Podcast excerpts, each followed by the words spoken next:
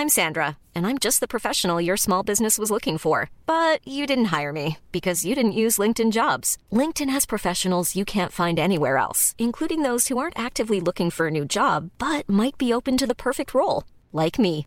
In a given month, over 70% of LinkedIn users don't visit other leading job sites. So if you're not looking on LinkedIn, you'll miss out on great candidates like Sandra. Start hiring professionals like a professional. Post your free job on linkedin.com/people today.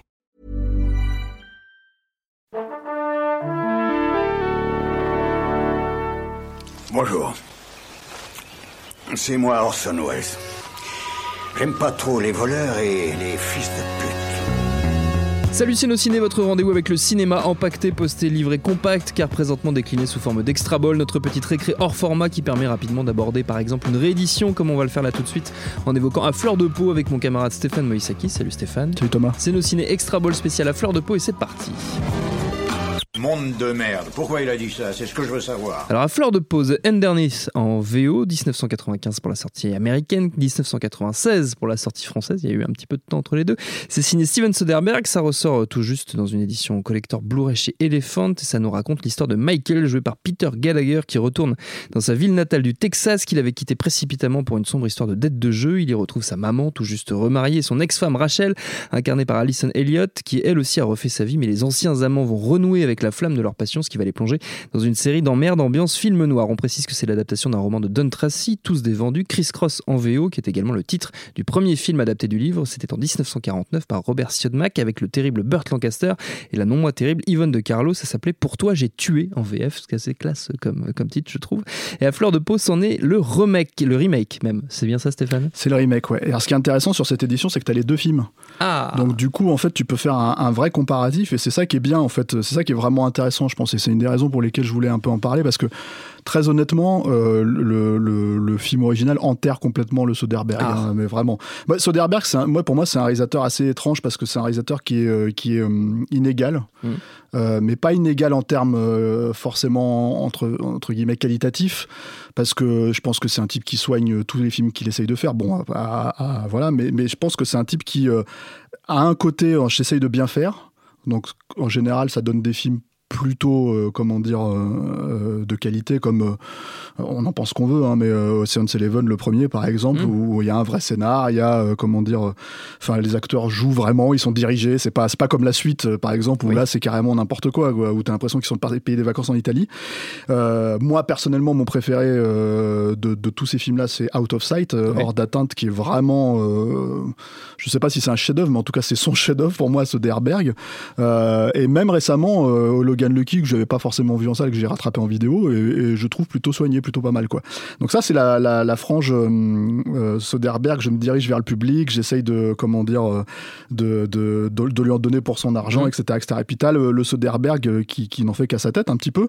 Euh, le cinéphile, j'ai envie de dire, le, le grand, euh, comment dire, qui essaye de pomper en fait tous les, tous les, tous les films qu'il a vus dans sa vie. Et des fois, ça donne des trucs complètement aberrants. Ou alors, il essaye d'expérimenter entre guillemets, quoi. C'est-à-dire, euh, par exemple, euh, bon, je- euh, il y avait des films comme Bubble ou des trucs comme ça qui sont un peu tombés euh, complètement des études, quoi. Mais là, à venir, il y a son prochain film qui est tourné en iPhone. Et il faut impérativement que ça se voit que c'est tourné en iPhone, tu vois. Donc bon, c'est- des trucs comme ça, quoi.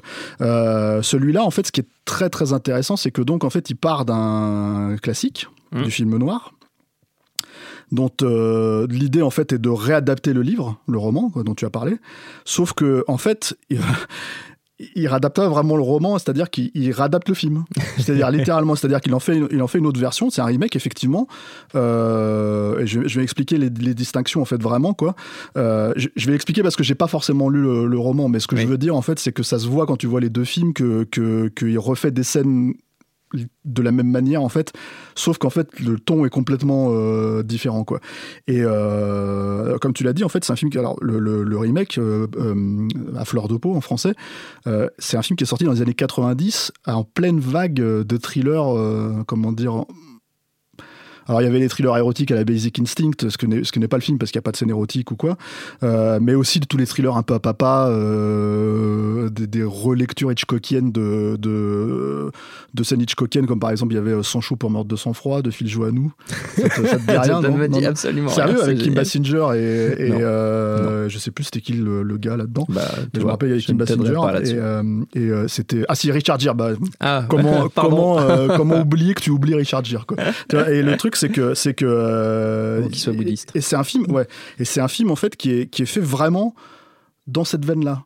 Alors, euh, comme c'est Soderbergh, il essaye, il soigne, tu vois, donc il essaye de reprendre des plans à la De Palma, il essaye, de- voilà. Mais du coup, en fait, tu dérives littéralement, c'est-à-dire que ça raconte un récit de film noir, mais qui est dérivé en thriller euh, de l'époque. Alors, un peu plus, encore une fois, soigné que, que, ces films-là, quoi. Mais du coup, le ton est complètement. euh, Alors, quand tu connais en plus l'œuvre originale, le ton est complètement off. Et quand je dis que c'est une réadaptation vraiment du film original de, de Mac, c'est que euh, il refait littéralement les scènes avec les mêmes plans. C'est-à-dire que tu as une scène qui arrive vers la fin du film où le personnage se retrouve en fait à l'hôpital et tous les gens viennent le voir, comment dire. Euh, un- les uns après les autres pour lui dire bravo, t'as fait ci, t'as fait ça. Euh, et en fait, le félicite et tout est, tout est filmé en fait du point de vue du, du personnage, comme dans le Sio de Mac. Et c'est devenu d'ailleurs un, un archétype en fait du film noir. euh, Oui. euh, voilà, même comment pour les gens qui n'ont pas forcément vu beaucoup de films noirs, mais qui ont peut-être lu des BD, dans Sin City, ils le refont par Oui, exemple, sûr, le oui. Frank Miller le refait, etc., etc., avec le avec le personnage d'Artigan. Dans justement, non c'était Big, Big Fat Kill, non c'était lequel celui-là, c'était cette BD avec euh, de, de Sin City. C'était, enfin bon, on retrouvera ça à la fin. Tu veux, tu, vas chercher ça, c'est magnifique. Bref, euh, en plus je connais que ça, c'est ça qui, qui, ça qui est chiant. Mais en fait, c'est un trope en fait que, que- qu'il réutilise, mais qu'il, qu'il, ra- qu'il réadapte en film, en thriller quoi. Donc c'est assez, euh, c'est assez étonnant parce que du coup ça, ça rentre un peu plus dans la veine expérimentale euh, De Soderbergh. Soderbergh, si ce n'est que ça, ça- c'est, vraiment un film qui était tourné quand même pour le public à la base. Euh, c'est vraiment un thriller, ça a été vendu comme ça. Euh, mais du coup, pour moi, ça rate. Enfin, il rate le coche, quoi. Donc, c'est vraiment une expérience d'expérimentation très, très, très, très étrange. Et ce qui est intéressant avec, comment dire, Cette réédition. cette réédition, c'est de pouvoir voir les deux, en fait, Oui. les deux côtes côte à côte parce qu'il y a vraiment le film réemploie la même structure euh, voilà. Après bah en soi euh, le, le, le, le, film en soi à fleur, à fleur de peau euh, euh, c'est un film en fait qui emploie comment dire Enfin, encore une fois, qui, qui, qui emploie cette, cette espèce de logique en fait de, de, de thriller sans jamais arriver, parce qu'en fait le récit ne raconte pas ça, donc Non. sans jamais arriver à vraiment créer du suspense autour de ça.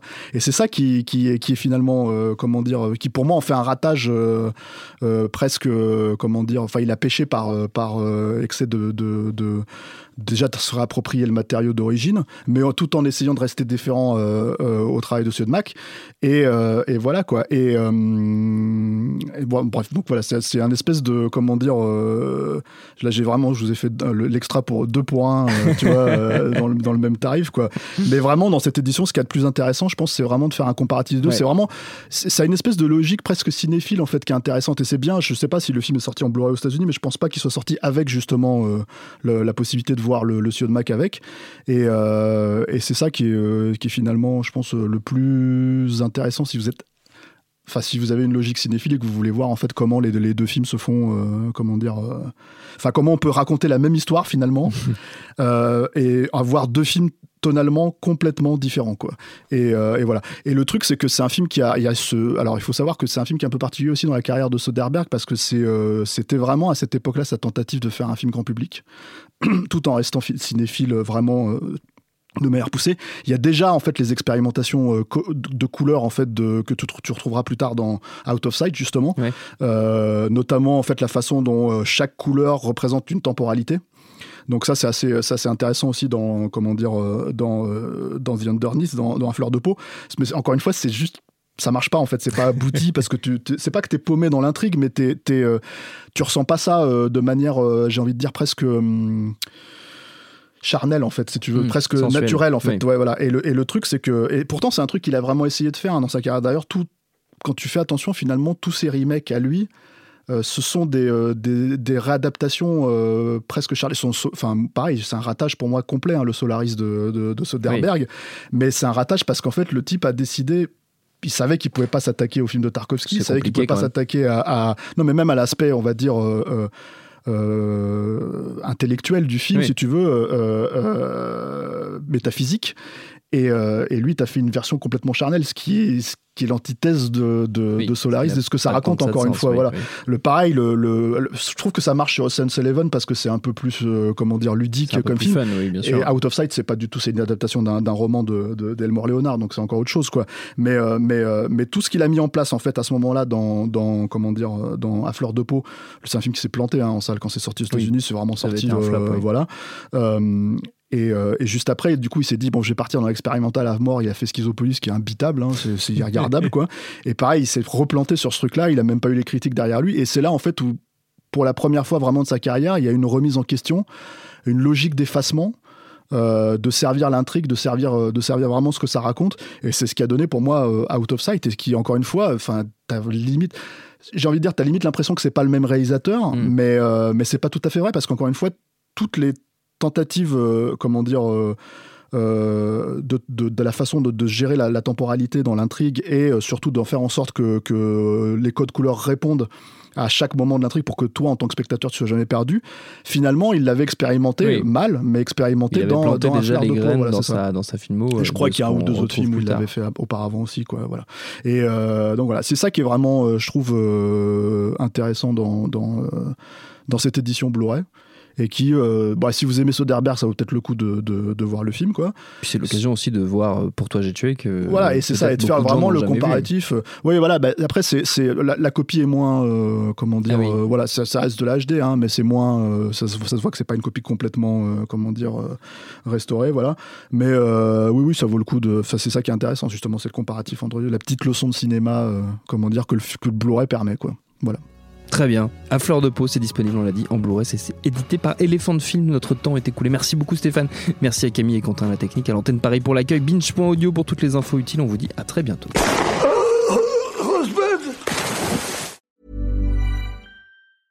Mom deserves the best, and there's no better place to shop for Mother's Day than Whole Foods Market. They're your destination for unbeatable savings, from premium gifts to show-stopping flowers and irresistible desserts. Start by saving 33% with Prime on all body care and candles. Then get a 15-stem bunch of tulips for just $9.99 each with Prime. Round out Mom's menu with festive rosé, irresistible berry chantilly cake, and more special treats. Come celebrate Mother's Day at Whole Foods Market.